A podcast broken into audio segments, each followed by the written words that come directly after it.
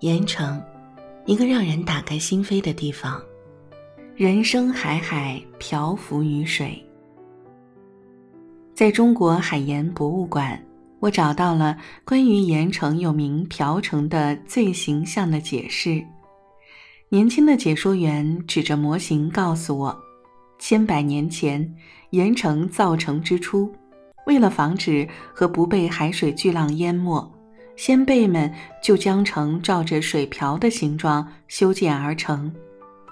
取寓意漂浮于水，是希望城能像水瓢一样，哪怕惊涛骇浪、历经汹涌，永远都不被海浪浸没，永不沉没，永远浮于水面。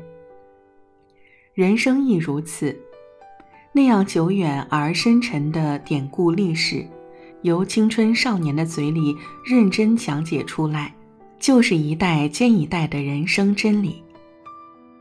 盐城把人生的哲理刻进了城市的骨血和世代相传的名字里，一代又一代。